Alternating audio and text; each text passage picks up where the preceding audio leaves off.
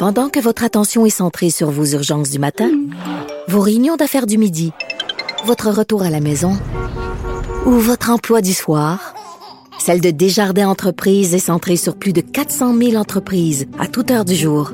Grâce à notre connaissance des secteurs d'activité et à notre accompagnement spécialisé, nous aidons les entrepreneurs à relever chaque défi pour qu'ils puissent rester centrés sur ce qui compte, le développement de leur entreprise.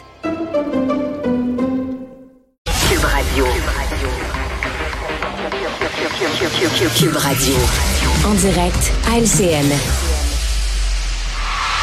C'est l'heure de notre duo politique, Mario Dumont, avec euh, Paul Larocque aujourd'hui. Alors, messieurs, on va revenir sur ce point de presse, vraiment crève-cœur des, proches de la petite martyre de Granby.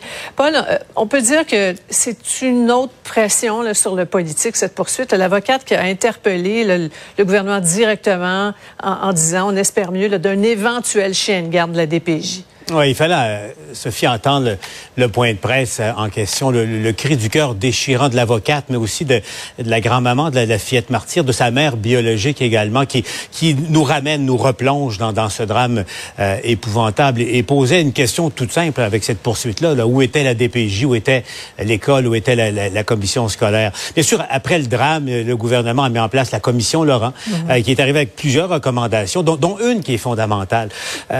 celle où la, la, commission Laurent demande un changement d'approche, de doctrine d'approche de la DPJ, là, qui, dont le but principal était, dans la mesure du possible, de réunir des familles biologiques en plaçant le bien-être de l'enfant au cœur de toutes les, les décisions. Uh -huh. On espère que ça va éviter d'autres drames. Mais, mais, le fond de la question, vous avez raison, Sophie. Euh, le gouvernement a mis des dizaines de millions en budget. Il n'y a pas de personnel. Euh, Est-ce que maintenant la chaîne de commandement qui était tellement déficiente au moment euh, des faits est, est rétablie? Parce que au fond, c'est la société en général qui a abandonné cette pauvre enfant mm. aux mains de, de, de, parents tout à fait, en fait, d'un couple tout à fait incapable. Ouais. Mario, c'est toute la question de l'imputabilité qui, ouais. qui, est au cœur de cette poursuite-là. Oui, vraiment. L'imputabilité, c'est le mot-clé. Mm. Qu'est-ce que quelqu'un au Québec est responsable des conséquences? Et euh, on l'oublie, mais oui, effectivement, une poursuite au civil mesure l'imputabilité parce que, bon, on est, si on est responsable, si on est jugé responsable, euh, on va payer, etc. Mais plus que ça, le processus d'un procès au civil, dans le langage des avocats, ils, parlent, ils appellent ça mettre les gens dans la boîte. En voulant dire, on, on, les met dans la boîte des témoins où on va pouvoir les questionner, on va pouvoir les interroger. Qu'est-ce que vous avez vu? Qu'est-ce que vous avez compris de ce que vivait cet enfant-là? Euh, on a su aujourd'hui des phrases là, que la petite fille disait où, à 5 ans, elle parlait quasiment qu'elle voudrait disparaître, comme ça vous laisse enlever la vie. -huh. Quand vous entendez ça, vous réagissez comment ou vous réagissez pas? Pourquoi? Alors, c'est aussi ça, je pense, un, un processus qui va être à la fois ben, euh, révélateur peut-être de certaines vérités qui va nous faire comprendre ce qui s'est passé et jouer sur cette notion d'imputabilité, de dire les, les, les organisations ouais. publiques sont responsables euh, des, des, des résultats de leurs actions ou de leurs inactions. Ouais. Ça va nous donner d'autres types de réponses. Maintenant, messieurs, on va s'adonner à votre euh, passe-temps favori, le grand jeu des nominations, qui euh, sera ministre, qui sera déçu. Euh, Paul, en tout cas, c'est tout un défi, là, ce, ce casse-tête immense pour le premier ministre Legault. Qu'est-ce que tes espions te disent? Oh, oh, bonne question. euh, ça me rappelle une phrase sibylline de l'ancien premier ministre Jacques Parizeau-Sophie. On est au stade où les gens qui savent ne parlent pas et ceux qui parlent ne savent pas. Ouais. C'est un peu ça. Euh, en fin de semaine, bon, alors qui, qui sera ministre de quoi? On amorce cette période de, de préparation et, et d'annonce des, des, consultations. Mais je peux vous dire, Sophie, en fin de semaine, parce qu'il y, y, a un autre phénomène qu'on doit surveiller, une partie de bras de fer qui est, qui court en ce moment, qui en dira mmh. long sur la suite, c'est le contrôle d'Hydro-Québec. Ouais. Euh, la, la, PDG Sophie Brochu, là, qui a clairement, euh, de manière non équivoque, laissé entendre qu'elle voulait rien entendre d'avoir euh, Pierre Fitzgibbon comme ministre de tutelle. et on n'a jamais vu ça dans, dans, dans l'histoire récente de, du Québec. Donc, euh, une dirigeante d'une société d'État là, dire qui, qui elle veut, qui elle ne veut mm -hmm. pas, euh, c'est très embêtant pour François Legault, qui ne peut pas politiquement probablement se permettre de perdre Sophie Brochu, qui a beaucoup de notoriété euh, et tout ça. Mais en même temps, euh, est-ce qu'il peut se faire dicter sa, sa, nomination. Ouais. Je peux vous dire que ça se poursuivait encore euh, en fin de semaine. Les tractations, c'était toujours pas réglé mm. euh, aux dernières nouvelles que, que On n'en doute pas. C'est ouais. tellement central que, comme euh, dossier. Maintenant, Marion, on comprend que plusieurs élus avec un E ont, ont levé la main pour la présidence de l'Assemblée nationale. Euh, comment c'est vu? Comment c'est perçu? Est-ce que c'est un prix de consolation pour la grande ben, gagnante éventuelle? Ben, ça dépend. C'est certain que quand on voit Nathalie Roy qui s'intéresse au poste, euh, elle s'y intéressait déjà, nous dit-on. Elle a déjà donné des signaux en ce sens-là. Maintenant, c'est pas impossible aussi qu'elle ait reçu de la part de l'entourage du premier ministre un signal de dire, mais regarde, mhm. il y a beaucoup de ministres sur la rive sud, dans des comtés voisins, probablement trop de ministres dans un espace géographique restreint.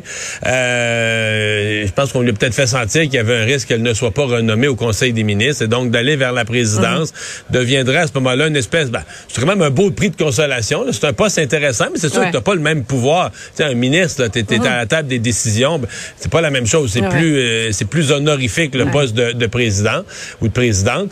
Mais ça nous dit quand même que Geneviève Guilbeault, là, qui on a fait dire, parce que c'est mon euh, qu'elle ne voulait plus de la capitale nationale, Nathalie Roy qu'on envoie vers la présidence. Moi, ça me dit que François Legault est dans une opération, il ne veut pas faire de déçus. Il veut pas qu'il y ait trop de pleurs et de grincements dedans. On semble préparer tous les atterrissages là où il pourrait y avoir des, des déceptions. Moi, je le perçois comme ça. OK. Euh, on a vu le calendrier. Là. Euh, vendredi, Paul, il faudra voir ce qui arrive aux chefs péquistes là, et, aux, élus péquistes. Là. Lui qui demande de l'aide des autres partis et une motion qui lui permette de, siéger sans prêter allégeance au roi. Ah oui, mais il est embêté un peu, là, parce que hum. s'il ne prête pas serment d'allégeance, selon euh, ce qu'il a appris et confirmé par le secrétaire général de l'Assemblée nationale, il ne pourra pas siéger pour présenter sa motion. Voyez, euh, ça se complique un peu pour lui. Euh, à l'ajout, tout à l'heure, j'avais Mathieu Bock-Côté, euh, notamment comme, comme Sophie, puis j'ai posé la question. Puis Mathieu Bock-Côté conseille à Paul Saint-Pierre Plamondon de se rendre le plus loin qu'il peut dans, son combat actuel pour ne pas prêter serment d'allégeance au roi d'Angleterre, mais éventuellement de, se ranger comme l'ont fait les autres péquistes euh, avant lui pour ensuite mener le combat à l'Assemblée nationale sur, sur les, euh, les vraies choses. Maintenant, Que, fera M. Saint-Pierre Plamondon? Parce qu'on l'écoutait aujourd'hui, il a l'air déterminé à aller jusqu'au mmh. bout. Là. Mmh. En tout cas, il faudra voir ce que, ce que QS va faire aussi, parce que le calendrier fait qu'ils vont prêter serment avant le chef péquiste. Exactement. Exactement. La dernière fois, il, hein, Mario, il l'avait fait en cachette, hein, on, se souvient. C'est un peu, un peu en se bouchant le nez, puis un peu comme une maladie honteuse. Mais, eux pourraient être tentés quand même de damer le pion au Parti québécois, de dire, nous, on passe avant eux, notre, mm-hmm. notre assermentation est deux jours avant. Et donc, est-ce qu'ils pourraient refuser de prêter serment? Là, c'est sûr que ça deviendrait plus gros. Là, si tu avais les députés de Québec solidaire et ceux du PQ euh, qui conjointement refusent de prêter serment, ben là, il y aurait une mm. symbolique, euh, il y aurait une symbolique certainement plus forte. J'ai hâte de voir parce que là, aujourd'hui, Paul Saint-Pierre Plamondon a écrit à M. Legault, à Mme Anglade, est-ce qu'eux vont donner, pour l'instant, il reste bien silencieux, puis il semble pas trop énervé, trop excité par la lettre de Paul Saint-Pierre Plamondon, mais est-ce qu'eux pourraient s'exprimer publiquement au cours des prochaines heures, au cours des prochains jours à suivre? Et ça, je vous gratifie de 40 secondes. Euh, Mario, un petit mot sur cette fraude. Là, 44 employés de Service Canada qui distribuaient la, PCU, qui ont été congédiés eux-mêmes pour avoir profité des prestations d'urgence. Côté loufoque, là, c'était, on a tellement dit de choses sur la PCU versée à des gens à l'extérieur du Canada, versée trop facilement de mille et une façons. On dit, ben, même des fonctionnaires en ont bénéficié, mais quand même, ils ont été congédiés. Puis ça, je, je, je, je, pèse quand même là-dessus pour dire, c'est hum. tellement rare, là. Ils ont posé un geste grave et ils ont été congédiés. Donc, il y a eu une conséquence minimalement. Hum. Paul? Hum.